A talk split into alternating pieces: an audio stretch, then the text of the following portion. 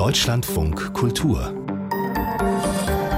Lesart mit Andrea Gerg. Herzlich willkommen. Ewald Ahrens ist nicht nur Bestsellerautor, sondern auch seit Jahren erklärter Liebling der Buchhändler. 2019 kürten sie seinen Roman Alte Sorten zum Lieblingsbuch der Unabhängigen und zwei Jahre später auch den Nachfolger Der große Sommer. Jetzt hat Ewald Ahrens, der im Hauptberuf Lehrer an einem Gymnasium ist, einen neuen Roman geschrieben, Die Liebe an miesen Tagen. Damit ist er auch aus dem Stand wieder auf der Bestsellerliste und vor allem gleich bei uns uns damit zu Gast. Als sich Clara und Elias begegnen, da ist ziemlich schnell klar, dass da was ist und zwar etwas anderes als bisher. Denn Elias ist ein attraktiver Schauspieler, er hat sich aber nie so richtig einlassen können und Clara, die elegante Fotografin, wollte das nicht mehr nach dem Tod ihres Mannes. Aber jetzt ist alles anders und wie die beiden sich da reinstürzen ins Gefühlschaos und sich dabei fast wieder verlieren, das erzählt Ewald Ahrens in seinem neuen Roman Die Liebe an miesen Tagen und ich freue mich jetzt mit ihm darüber sprechen sprechen zu können. Guten Morgen nach Nürnberg. Herzlich willkommen, Herr Ahrens. Guten Morgen, Frau Gerg. Hallo. Ich habe ja schon ein bisschen was über Ihre beiden Hauptfiguren erzählt. Das sind ja fast, dachte ich, so Prototypen unseres Beziehungslebens. Also Leute, die eigentlich auch sehr gut allein klarkommen. Was hat Sie daran beschäftigt? Naja, gerade das, dass sie eigentlich gut alleine klarkommen, aber da ist dieses kleine eigentlich, ja. Und dieses kleine eigentlich führt dann dazu, dass das Leben dann doch immer um diese 10 oder 15 Prozent nicht so ist, wie man sich das vorstellt. Und dann fragt man sich, ähm, wird diese Lücke nicht immer größer und kann ich denn und will ich denn eigentlich auch dieses Leben, wie ich es gerade führe, so weiterführen? Und das wollen meine beiden nicht. Mhm. Und die haben da auf einmal diese große Liebe, die geht dann fast wieder kaputt, weil beide unterschiedliche Vorstellungen haben. Clara bekommt ein tolles Jobangebot in Hamburg und der Elias ruft nicht sofort Juhu, als sie fragt, ob er mitkommt. Das ist ja so bei so selbstständigen und selbstbewussten Menschen heute. Ist es gar nicht mehr so einfach, da eine Linie zu finden, oder? Nee, überhaupt nicht. Und das ist, ich glaube, also die beiden haben ja noch bis zum gewissen Grad die Möglichkeit, tatsächlich dann zu wechseln. Viele, bei vielen ist es ja so, wenn die in einem Job sind, da sind dann vielleicht noch, da sind dann Kinder im Hintergrund, da ist eine, oft eine, eine gescheiterte Ehe, die schon Jahre zurückliegt. Und trotzdem ist es dann nicht so einfach, die Sachen hinter sich zu lassen und eine Beziehung neu zu beginnen. Und ja, je älter man wird, ist es, desto schwieriger ist es auch, desto mehr, ich will mal sagen, so Ballast. Ähm, nein, eigentlich ist es kein Ballast, sondern desto mehr Geschichte bringt man mit. Und da wird es dann schwierig, wenn zwei Menschen aufeinander prallen, die sagen, ja, wir wollen einander. Und dann ist die Frage, ja, aber können wir uns auch mit unserer Geschichte lieben? Hm, jetzt kommt ja auch die Generation davor in Ihrem Buch vor, über Claras alte Eltern. War da das noch einfacher? Hm. ich weiß nicht, ob das wirklich einfacher war. Also wenn ich meine Eltern angucke, denke ich mir, ich weiß es nicht so richtig. Ähm, die haben auch, die haben, die haben eine schwierige Beziehung geführt, die bis zum Ende gehalten hat. Aber, und das waren dann auch bewusste Entscheidungen dazwischen, aber da gab es dann schon lange Phasen, wo die auch, hm, also wo die beide eigentlich ihr eigenes Leben geführt haben und dann wieder zusammengefunden haben im Alter. Das fand ich übrigens sehr schön. Ich hätte nicht gedacht, dass mein Vater sich irgendwann mal so so liebevoll um meine demente Mutter kümmern würde, wie er es dann getan hat. Das war so, als ich, denke ich, so 30, 35 war, war das nicht abzusehen. Ah, da kommt also die demente Mutter von Clara her. Das fand ich nämlich ganz toll an ihrem Roman, dass es so großartige Nebenfiguren und Nebenhandlungen gibt. Und eine davon ist eben diese Mutter von Clara Annemarie. Das ist eine sehr tolle, witzige Frau, finde ich. Haben Sie sich da auch so über dieses äh, eigene, des, äh, Ihr autobiografischen ähm, Zugang dazu reingearbeitet oder wie sind Sie da in dieses Thema so reingekommen? Also ich hatte, bevor ich also wenn man, wenn man so ganz anfängt, äh, eine Schriftsteller, Schriftstellerkarriere zu unternehmen, dann kann man ja noch lange nicht davon leben. Und ich habe tatsächlich ein Jahr lang auch im Altersheim gearbeitet, auf der dieser geschlossenen Station, wo ganz viele Demenzkranke schon damals waren. Und da bin ich damit das erste Mal in Kontakt damit bekommen und habe viel witzige Geschichten erlebt und auch sehr, sehr tragische. Und als meine eigene Mutter dann dement wurde, da ist vieles davon wieder hochgekommen. Und hm, ich ich hätte es jetzt nicht gedacht, aber es war dann doch so, dass ich, dass das Eingang in das Buch gefunden hat, weil es, ja, weil es auch mein Leben über fünf, sechs, sieben Jahre lang ziemlich beeinflusst hat. Und dann klar, das geht nicht einfach so an einem vorbei. Und außerdem fand ich, dass es wichtig ist, dass solche Sachen mh, hm, auch in einen, ja, in einen Unterhaltungsroman, dass sowas auch mit dabei ist, weil ich wollte sowas nicht ausblenden. Mhm. Und das ist ja dann auch nochmal ein Erzählstrang, über den eben quasi auch äh, die Liebe zwischen Kindern und Eltern reinkommt. Das verarbeiten Sie auch noch auf einer anderen Ebene, denn Elias hat eine erwachsene Tochter, Jule. Machen die beiden eigentlich was besser als die Generation Clara und Annemarie? Ich glaube schon. Also ähm, die Liebe an miesen Tagen bezieht sich ja tatsächlich nicht nur auf die Liebe mhm. zwischen den beiden, sondern tatsächlich auch auf diese miesen Tage, die die Mutter hat, die, die ja merkt, dass sie immer weiter abdriftet und deswegen da unglaublich hadert. Und die Kinder, die das auch merken und es ist schon komisch, wenn, wenn sie als, als Kind, auch wenn sie schon lange erwachsen sind, das erste Mal mit einem anderen Namen angesprochen werden oder einfach nicht mehr erkannt werden von ihrer eigenen Mutter. Und wie, wie hält man diese Liebe aufrecht? Das weiß, das ist auch so eine, ein Teil dieser Geschichte. Und bei den Jüngeren, also bei Jule und Elias, der versucht, der versucht da anders zu sein. Der versucht zu seiner Tochter einen direkteren Kontakt zu haben und auch insofern, der will keine Distanz aufrechthalten zwischen sich und seiner Tochter, der will sie tatsächlich auch lieben. Mhm. Und er mhm. will, dass sie auch ihn liebt, natürlich. Und ich fand es auch wieder sehr schön, wie Sie diese Jugendliche äh, beschreiben und diesen Geister so erfassen. Das war ja auch in Ihren Büchern davor, der große Sommer und alte Sorten. Da ging es auch um Jugendliche. Hängt das Interesse an diesem Lebensabschnitt, sage ich mal, auch mit Ihrem Beruf als Lehrer zusammen, dass Sie da auch noch näher dran sind an den jungen Leuten? Vielleicht hängt es damit zusammen, dass ich näher dran sein will. Ich bin einfach, ja, ich, ja, ich hätte es früher nicht gedacht, aber ich, ich unterrichte gerne. Ich bin gerne mit jungen Leuten zusammen, weil, weil es auch so ein Privileg ist, in dieser Zeit noch, sagen wir mal, in die Geistes- und Herzensbildung ein bisschen mit eingreifen zu können, ein bisschen was da zu tun. Und das ist eine tolle Sache. Und mh, mm, auch deshalb, weil da noch so viel offen ist. Und klar, dann ein bisschen kommt dann auch zurück ins Schreiben vielleicht. Aber ich glaube, das ist manchmal gar nicht so viel, sondern ich erinnere mich auch einfach daran, wie ich als Jugendlicher war, wie das war, diese Unsicherheiten, diese Schwierigkeiten, die man hatte, diese, aber gleichzeitig auch dieses Gefühl, dass man so viele Chancen hat. Und ähm, das habe ich nicht vergessen. Ich glaube, das kommt auch mit rein. Wie erleben Sie denn die jungen Menschen? Wir haben das ja immer wieder das Thema, dass die Gesellschaft so auf, aufs Alter ausgerichtet ist. Das kommt ja jetzt in Ihrem Roman auch vor. Sie haben quasi alles drin. ähm, und in der Pandemie war das ja eben ein ganz großes Thema, die Bildung. Und immer noch ist wenig passiert. Wie nehmen Sie das wahr als jemand, der da quasi mittendrin ist unter den Jugendlichen? Also ich würde es einfach so machen. Ich würde wenn Sie mich jetzt nach einer, nach einer bildungspolitischen Sache fragen, ich würde die Klassen alle halbieren und dann hätten wir ein perfektes Arbeitsklima. Dann könnte man wirklich gut arbeiten. Aber das bloß nebenbei. Das höre ich von ähm, meinen Kindern auch immer. Wenn die halbe Klasse krank ist, ist der Lehrer glücklich. Und die Kinder nicht, auch. Ja, aber nicht deswegen, weil, weil sie krank sind, ja, sondern ja, deswegen, weil sie wirklich alle im Blick haben können. Mhm. Und weil es einfach so viel ausmacht, wenn sie, weil die direkte Ansprache ja viel mehr ausmacht als was ich da vorne mache, das können Sie auch als YouTube-Video und besser runterladen.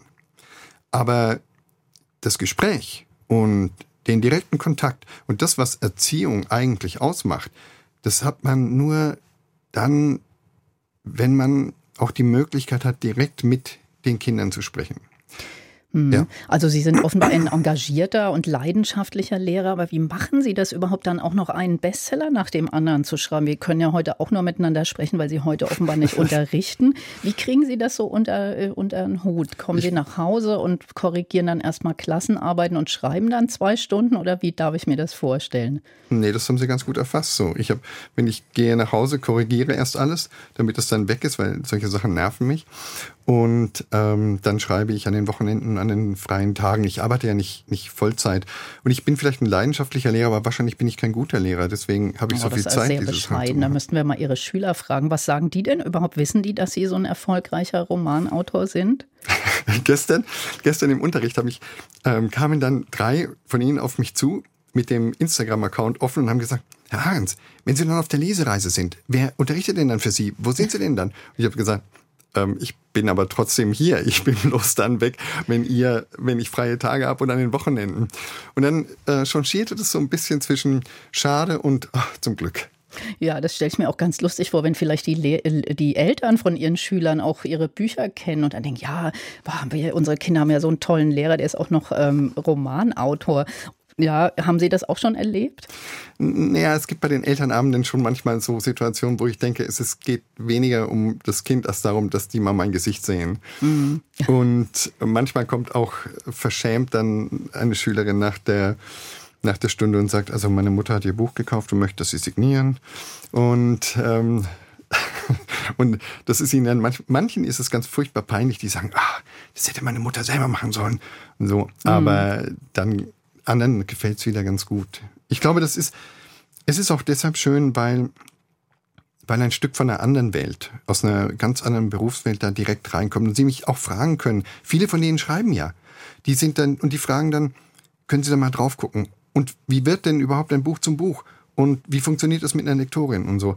Und das kann ich gut beantworten. Und das ist dann schon, das macht ihnen Spaß, glaube ich. Geben Sie keine AG kreatives Schreiben an Ihrem Gymnasium? So weit kommt es noch. ich werde mir doch meine eigene Konkurrenz nicht herziehen. Das ist gut, aber die brauchen Sie ja gar nicht. Ich wollte Sie auch noch, Sie waren ja zweimal Lieblingsbuch der Unabhängigen und ich könnte mir vorstellen, der neue Titel ist auch ein Kandidat dafür. Was bedeutet Ihnen diese Anerkennung durch den unabhängigen Buchhandel, Herr Ahrens?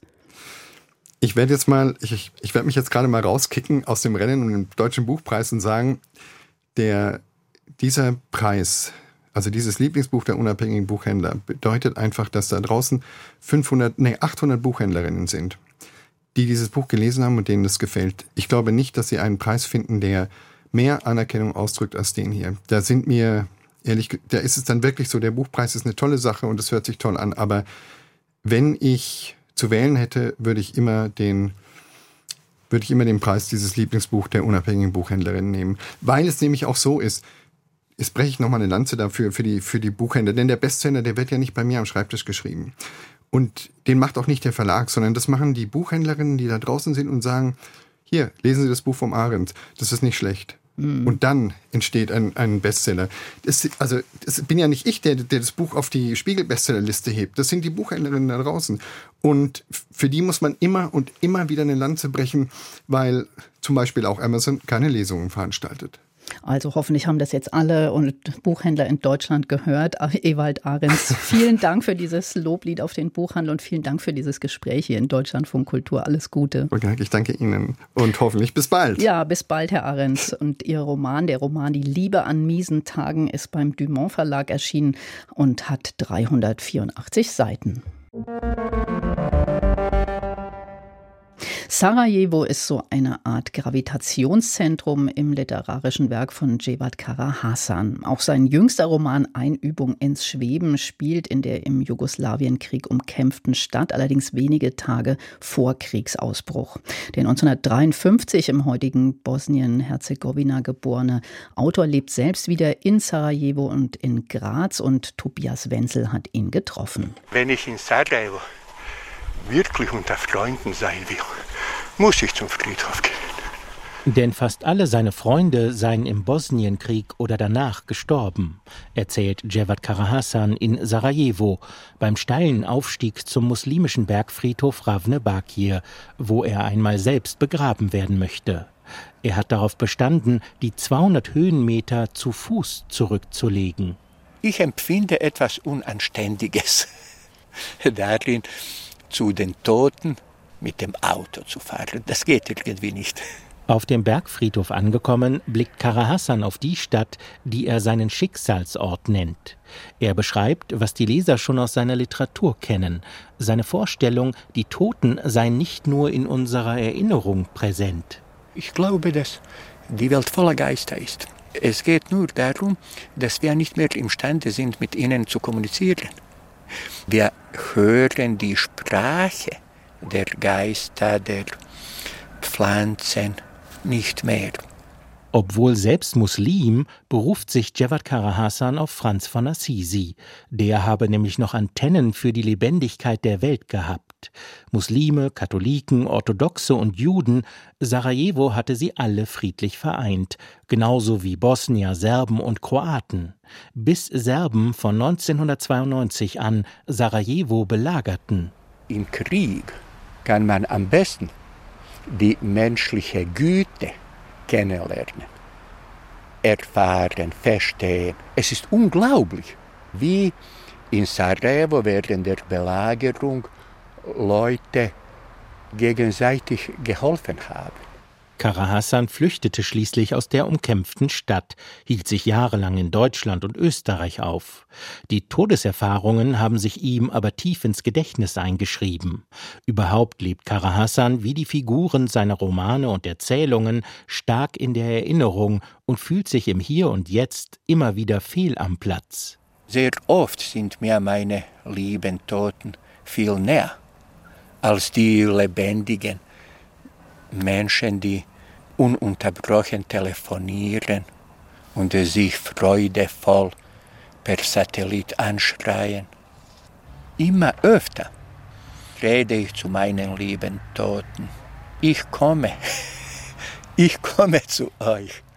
Simon, die Hauptfigur in Kara Hassans Roman Der nächtliche Rat, wie der Autor aus dem Exil zurückgekehrt und stark gezeichnet von der Erinnerung an Krieg und Tod, steigt in einen Keller hinab, aus dem die Stimmen der Verstorbenen zu ihm dringen.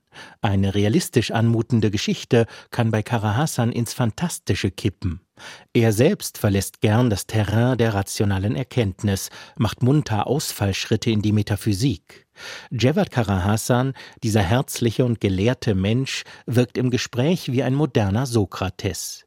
Ratlos und verzweifelt fühlte sich der Autor allerdings, als 1992 bosnische Serben die National- und Universitätsbibliothek Sarajevos durch Beschuss in Brand setzten. Karahasan verarbeitete diese Zerstörung in Der Trost des Nachthimmels, seinem Roman über den persischen Naturwissenschaftler und Dichter Omar Khayyam, über Literatur und Erinnerung als Zufluchtsorte und über das Unheil des islamischen Fundamentalismus. Nun leben wir in Zeiten von Fundamentalismus und Populismus. Demokratie, behaupten manche, konnte nicht ewig dauern. Ja, okay, aber solange sie existierte, war sie großartig. Sie hat mir ein paar Jahre des Lebens Ruhe, Frieden geschenkt und dafür bin ich extrem dankbar. Schon spricht er von der noch existierenden Demokratie in der Vergangenheit. Dieser Autor vereint Widersprüche. Im Bosnienkrieg habe ihn der Humor am Leben erhalten, erzählt er. Das Schöne im Schrecklichen. Für Javad Karahasan ist es so notwendig wie das Traurige im Schönen. Ich glaube, auch im Paradies müsste es eine Ecke geben, in der Melancholiker sitzen, rauchen, traurige Geschichten erzählen, ihre Sehnsüchte pflegen und ihre Freude daran, traurig zu sein. Jevad Karahasan war das. Tobias Wenzel hat ihn in Sarajevo getroffen. Und der neue Roman von Jevad Karahasan, der diese Woche auf Deutsch erschienen ist, heißt Einübung ins Schweben, aus dem Bosnischen übersetzt von Katharina Wolf-Grieshaber und erschienen beim Surkamp Verlag. Und nächste Woche am 25. Januar stellt der Autor sein Buch in der Berliner Akademie der Künste im Gespräch mit Ingo Schulze und Sigrid Löffler vor. Deutschlandfunk Kultur Buchkritik die Zeiten, als Annie Ernaux noch ein Geheimtipp war, die sind ja längst vorbei. Im letzten Jahr hat die französische Schriftstellerin den Literaturnobelpreis bekommen.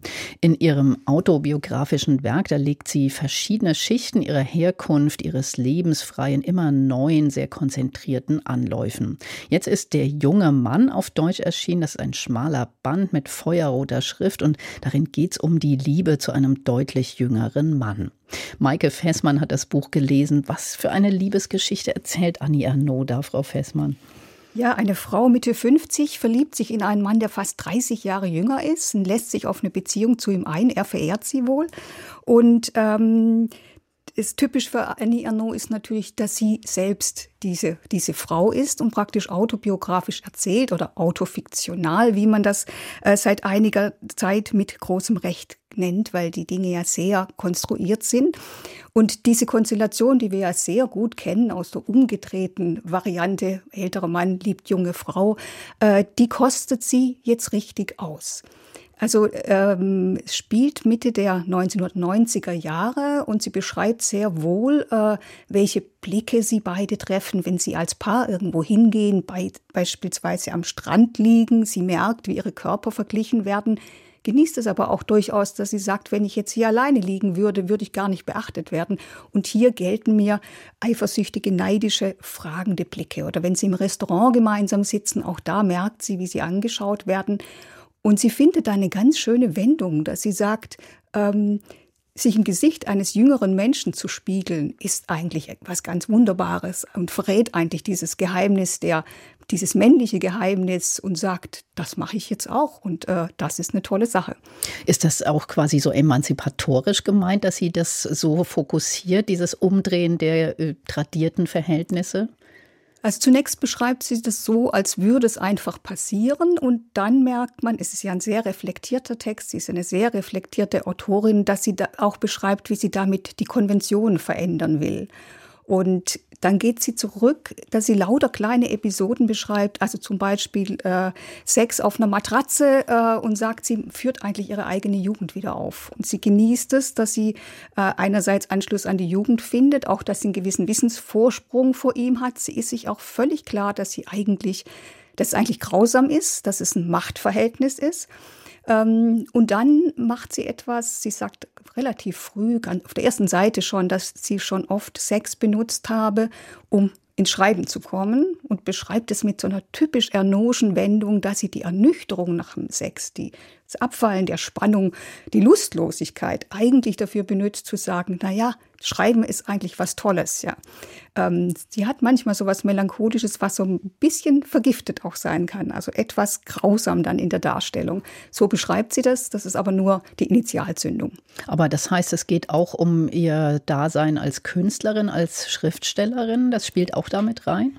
Ja, das Interessante ist, dass dieser Mann in Rouen lebt und zwar direkt gegenüber äh, von einem Krankenhaus, in dem sie selbst in den 60er Jahren abgetrieben hat. In das Ereignis hat sie das beschrieben. Da gibt's auch den Film, der den Goldenen Löwen in Venedig bekommen hat. Und damit verblendet sie natürlich die, die beiden Geschichten fast von allein. Also in, diesem, in dieser Wohnung zu sein, mit dem Blick auf dieses Krankenhaus, in dem sie abgetrieben hat. Und äh, bei Annie Arnaud ist es ja so, dass man seit Jahren eigentlich immer davon spricht, dass sie von Scham handelt, Scham der Herkunft und so weiter. Und es ist eigentlich schon im Ereignis, in das Ereignis anders, dass sie eigentlich auch vom Stolz spricht, nämlich vom Stolz der Autonomie, vom Stolz, es gewagt zu haben, als junge Frau abzutreiben. Und zwar gar nicht unbedingt nur, weil sie Sorge hatte, in ihre prekäre Herkunft zurückzugehen, sondern weil sie sagte, meine Intellektualität ist angegriffen. Und ähm, diese, diese Dinge kehrt sie nach vorne und dadurch entwickelt sich zwischen bei, den beiden natürlich auch ein, ja, schon in, in symbolischen Verhältnissen ein, ein, merkwürdiges Verhältnis. Und er sagt einmal zu ihr, ich wäre am liebsten in dir drin und würde aus dir herauskommen, um dir zu ähneln. Das ist also eine sehr, sehr spezielle Form des ödipalen Begehrens. Und sie stößt ihn am Ende eigentlich dann auch auf diese Weise von sich ab. Also dieses Vokabel abstoßen kommt tatsächlich vor. Sie überblendet eigentlich diese beiden Dinge.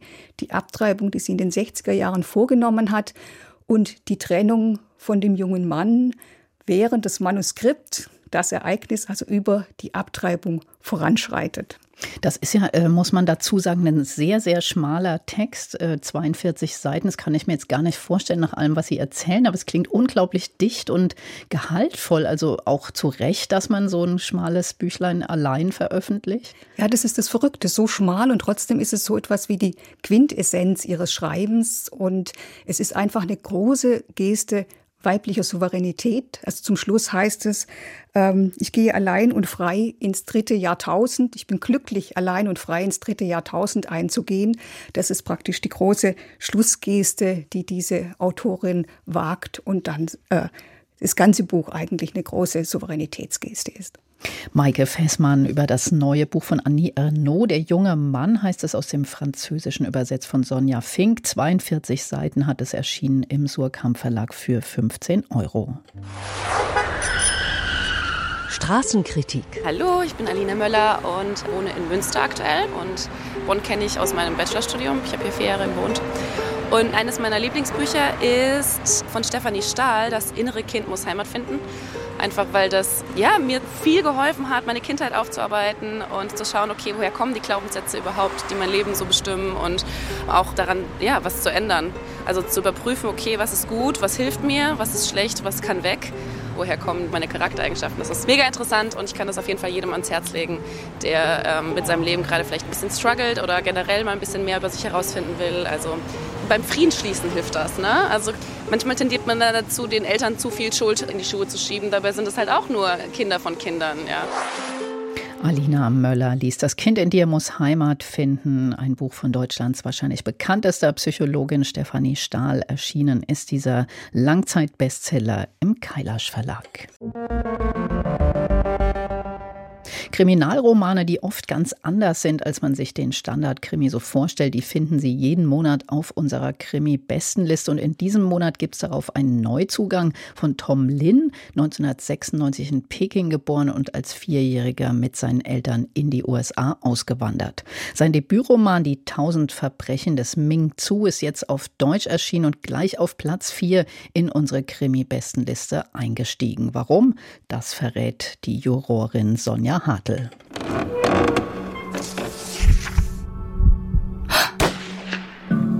Neue Krimis. Es klingt nach einer Geschichte, die man bereits unzählige Male gelesen und vor allem auch gesehen hat. Ein knallharter Außenseiter begibt sich im US-amerikanischen Westen im Jahr 1869 auf einen Rachefeldzug. Er bewegt sich von Utah nach Nevada, ermordet nach und nach die Männer, die seine Ehefrau entführt und ihn durch eine Intrige zu zehn Jahren Zwangsarbeit verdammt haben. Aber was Tom Lin in Die tausend Verbrechen des Ming Su aus dieser alten Story macht, hat mich begeistert. Das liegt zunächst an seiner Hauptfigur. Ming Su ist keiner jener weißen Siedler, kein John Wayne oder Gary Cooper, sondern eine Weise chinesischer Eltern, in den USA geboren und adoptiert worden von einem harten weißen Mann mit dem klaren Ziel, ihn zum Auftragskiller zu machen. Tatsächlich tötet Ming Su mit einer beeindruckenden Präzision und Abgeklärtheit. Durch seine Herkunft aber wird er gelegentlich exponiert. Sobald er alleine ist, gerät er in Gefahr. Deckung findet er hingegen bei den chinesischen Arbeitern, die die Gleise für die Central Pacific Railroad verlegen. Ihre rassistischen weißen Vorarbeiter weigern sich, sie voneinander zu unterscheiden. Ihre Arbeit wurde lange aus der offiziellen Geschichte der Erschließung des Westens gestrichen. Rassismus ist eben jedem US-amerikanischen Mythos eingeschrieben. Aber nicht nur die Wahl der Hauptfigur finde ich bemerkenswert. Dazu kommen viele kluge erzählerische Entscheidungen. Mings Opfer sind austauschbar. Seine Ehefrau bleibt sogar in den Rückblenden blass. Und das ist Absicht, denn Tom Lynn markiert diese bekannten weißen Figuren als auserzählt. Wie Ishmael Reed erzählt er von denen, die lange im Western nicht vorgekommen sind und mischt verschiedene Genreelemente. Beispielsweise reist Ming mit einem blinden Propheten, der die Zukunft vorhersagen kann, und trifft auf eine Zirkustruppe, zu der ein stummer Junge gehört, der Bauch reden kann. Diese magischen Momente treffen auf präzise Beschreibungen, die an Cormac McCarthy erinnern, ein schnelles Erzähltempo und kurze Kapitel. Außerdem setzt Tomlin sehr geschickt Wiederholungen ein, die die Monotonie des Tötens und dieses Lebens und damit auch des Westerns deutlich machen. Dazu erzählt dieses knapp 300 Seiten lange, spannende Debüt des 26-jährigen Tom Lynn noch davon, wie ein Mythos durch verklärte und falsche Erinnerungen entsteht. Ich bin beeindruckt. Tom Lins, die tausend Verbrechen des Ming Zu aus dem amerikanischen Englisch hat das Volker Oldenburg ersetzt, äh, übersetzt und erschienen ist das Buch im Surkamp Verlag und gleich auf Platz 4 unserer Krimi-Bestenliste im Januar. Die ganze Liste, die finden Sie auf unserer Website.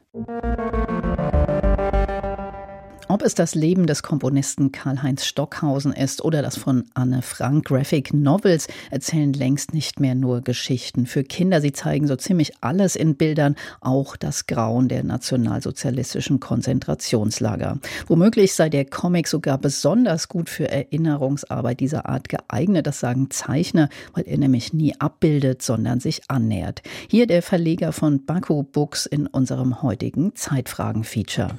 Ich glaube, es funktioniert über Geschichten, sich dem Schrecken zu nähern. Ich kann mir nicht vorstellen, eine Graphic Novel zu verlegen, die seitenweise in Leichenberge zoomt oder die schrecklichsten Darstellungen, die wir aus Dokumentation über den Holocaust kennen. Ich weiß nicht, ob das Not tut. Ich glaube, es ist wichtiger, da wir ja mit Geschichten arbeiten, das eben dramaturgisch zu lösen, als durch explizite Darstellung.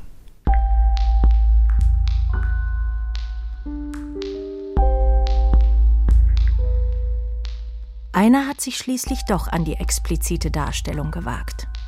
Im Oktober 2022 ist im Verlag Bahö Books der Comic Leben und Sterben in Auschwitz erschienen. Fünf Jahre lang hat der Illustrator Dietmar Reinhardt an seinem Debüt gearbeitet. Wenn Illustratorenkollegen mich fragten, was machst du gerade, habe ich gesagt, wie immer, ich arbeite an meiner Graphic Novel über Auschwitz. Und schon war das Thema gegessen.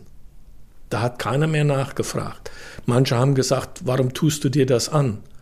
Und dann habe ich gedacht, genau deswegen muss man es machen, weil es man es vielleicht gerade über eine Graphic Novel schaffen kann, das Thema ein bisschen anschaulicher, zugänglicher zu machen und vielleicht den einen oder anderen Jugendlichen zu bewegen.